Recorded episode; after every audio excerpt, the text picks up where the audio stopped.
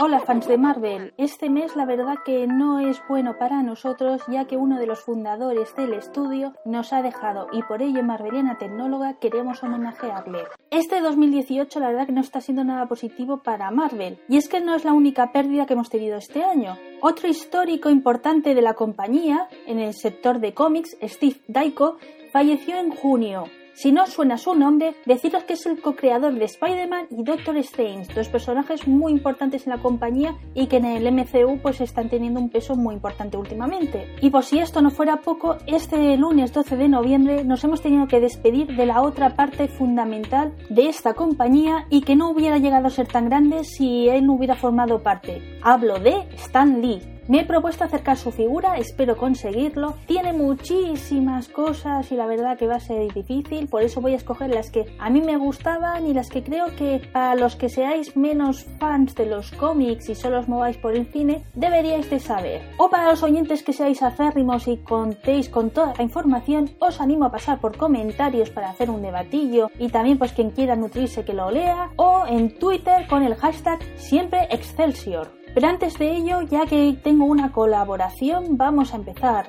con Última hora Marveliana. El primer titular está propuesto por BMF7, muchas gracias, y es que han corregido el poste de Capitana Marvel en castellano. Este año no sé qué está pasando con los de marketing, porque con la última de Jurassic World tuvo una polémica similar, pero esta chirriaba más ya que estamos en el tema feminista, es una película muy reivindicativa para la mujer, y claro, de que nos pusieran las palabras superior, avanza, rápida, no era muy correcto. Como leí en un tuit que fue una opinión muy o yo al menos la comparto, más que una mujer parecía que estuvieran hablando de una aspiradora. Pero bueno, por suerte han modificado y ahora si miramos ese póster veremos de que las frases son más alto, más lejos, más rápido. Y vamos a por otra noticia, esta destacada por mí porque creo que como el mes pasado hablamos de Disney Play y de las series Marvel que están preparando, es justo ampliarlo. Sobre la serie de Bruja Escarlata han confirmado que aparecerá Visión. Mm, Así que podrá ver un poquito de historia de antes de Infinity War, en medio, enlazando.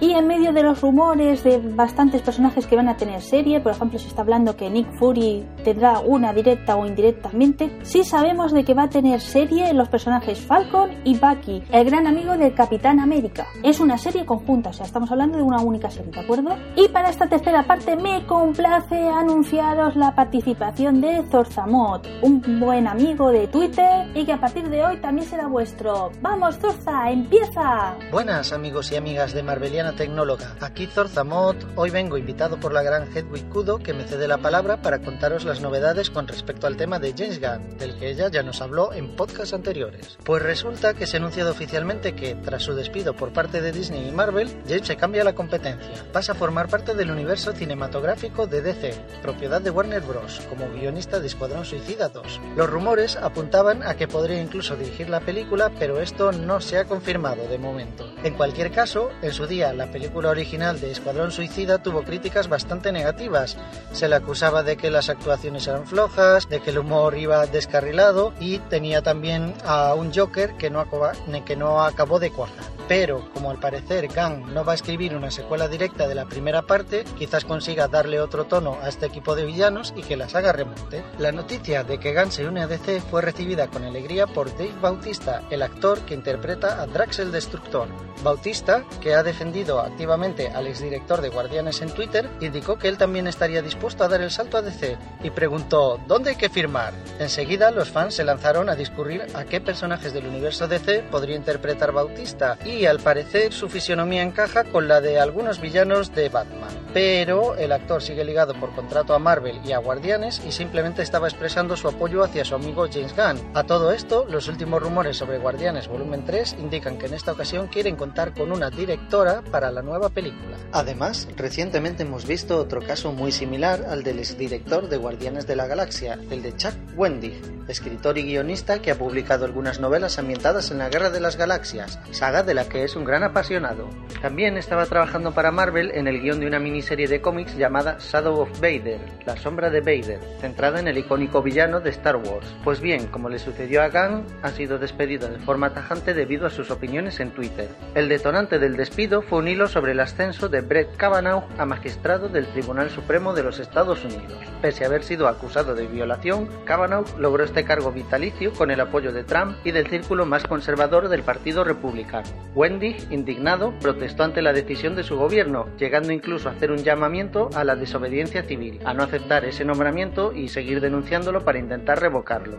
Esta incitación a la rebeldía, entre comillas, al parecer fue demasiado comprometida para Marvel Comics. El propio Chuck comentaba sorprendido la decisión unilateral e inapelable de la compañía de romper su contrato, pues él llevaba meses dejando clara en redes sociales su postura de izquierdas y rebatiendo generalmente con ingenio y mucho humor a aquellos que intentaban amenazarlo por su activismo político. El problema está en que esto empieza a marcar una tendencia. Cada vez más, grupos de ultraderecha se organizan en ciertos foros y redes sociales para atacar en masa a usuarios abiertamente contrarios al fascismo. A través de bots y cuentas de usar y tirar, crean una falsa oleada de denuncias sobre sus objetivos, aprovechando cualquier declaración reciente o antigua que puedan sacar de contexto y exagerar. Así, las empresas piensan que tener a dichas personas en nómina les va a suponer una repercusión negativa en Internet, y a veces ceden a las demandas de los trolls y las despiden. Esto es algo que ya ha sucedido en el ámbito del cine, los cómics, los videojuegos, etc. Personalmente, espero que en el futuro compañías como Marvel o Disney, que ejercen influencia sobre un gran público, analicen mejor del lado de quién se están posicionando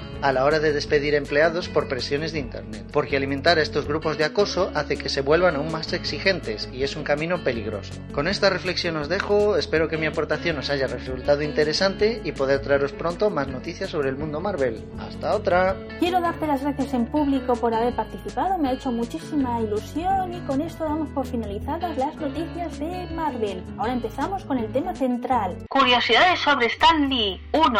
Sus personajes. La inmensa mayoría de personajes icónicos del estudio tienen su sello, pero como sabéis me gusta la concreción, así que os voy a hacer un listado de cuatro. Ha creado Hulk, los X-Men y como al principio del podcast he mencionado a Taiko, deciros de que los dos personajes que he dicho de él también tienen la coautoría, o sea, Doctor Strange y Spider-Man. Este último, si pensamos y alguien nos menciona a Stan Lee, siempre nos viene a la mente Spider-Man, se puede decir que es su gran personaje. Y con el dato que os he dado, que Daiko tampoco está entre nosotros, se puede decir de que Spider-Man ha quedado totalmente huerfanito. Segundo, sus valores. No tuve el honor de conocerlo en persona, así que el análisis que voy a hacer sobre sus valores es a través de lo que nos ha transmitido en las viñetas. A mi juicio, el gran mensaje que transmite es el tema de la igualdad. Me baso en ello en el tema de que Spider-Man sea la antítesis de Superman. ¿Por qué digo esto? Porque Superman para empezar es un extraterrestre, o sea, viene a decir de que la humanidad somos tan ineptos y no podemos hacer nada de que necesitamos un salvador externo.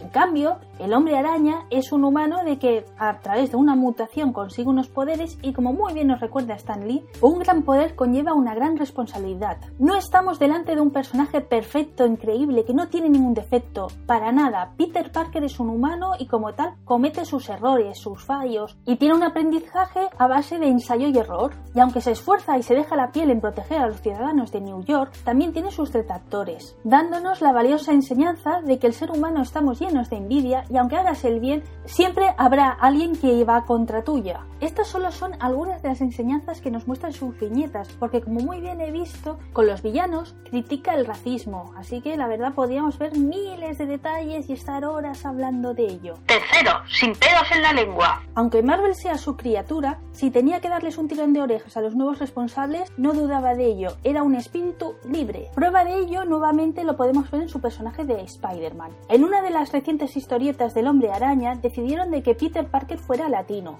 Esta decisión hizo que la comunidad marveliana se revolviera mucho y hubieran bandos muy enfrentados. Entonces, como era lógico, en una de las entrevistas a Stan Lee le preguntaron. Y ante esa circunstancia, él podría haberse callado, haber dado razón a los responsables, pero no, decidió ser verdadero y darnos su opinión al respecto. Si no conocíais la polémica y por tanto no sabéis qué opinó al respecto Stan Lee, pues mirad, os lo cuento con 5 céntimos, ¿de acuerdo? O sea, a modo resumido. Él dijo de que había creado Spider-Man blanco porque tenía que ser blanco, por tanto no apoyaba el tema de la modificación, que si lo hubiera querido que directamente fuera de otra raza lo hubiera hecho como por ejemplo con Black Panther de que fue chala, o sea, era un afro, y otros personajes que también son latinos. Así que lo que dejó caer es que si de verdad queremos más variedad de razas en los superhéroes de Marvel, lo que se deberían crear son nuevos personajes y no modificar los ya existentes. Cuarto, Cameos en el cine. Llegamos a un aspecto que nos interesa a nosotros ya que aquí hablamos del cine de Marvel más que de los cómics, pero he considerado que era importante saber toda la historia porque también nos irá bien para entender el cine, ¿no?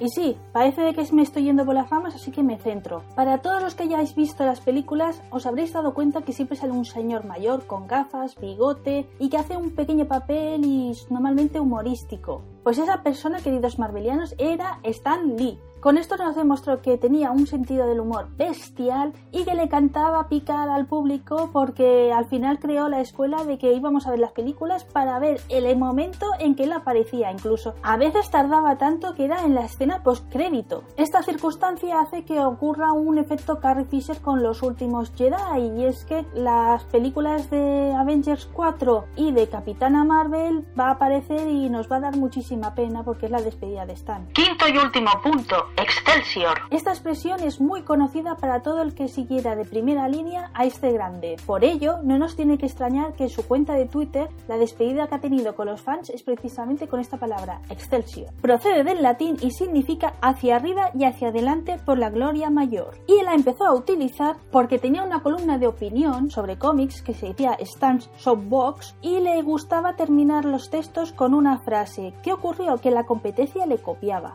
Así que decidió utilizar Excelsior y claro, era tan llamativo y no podían decir de que no le estaban copiando que nadie se lo ha suplantado nunca más. Así que lo cogió como firma y podemos ver que siempre sus textos terminaban con esta palabra. Y con textos incluyo también los tweets. Y con esta última cualidad suya toca despedirme tanto de Stan. Muchísimas gracias por crear estos personajes y hacer de que disfrutemos tanto. Y también de vosotros ya que ha llegado el fin del programa. Espero que os haya gustado y lo dicho, si queréis de que me he dejado algún detalle sobre Stan Lee, recordad de que me podéis ponerlos en los comentarios o si sois tuiteros con el hashtag siempre Excelsior. Me comprometo a que todos los que utilicéis ese hashtag tendréis retweet por mi parte, o sea, por mi cuenta de Twitter y creo de que es algo lógico, pero lo destaco. No vamos a votar temática para diciembre porque como la de este mes se nos ha atrasado, lo llevamos para el siguiente, que será el tema de que los superhéroes de Marvel, la maldición que tienen en los Oscars y cómo Black Panther podría romperla. Y ahora sí, solo me queda deciros que lo paséis muy bien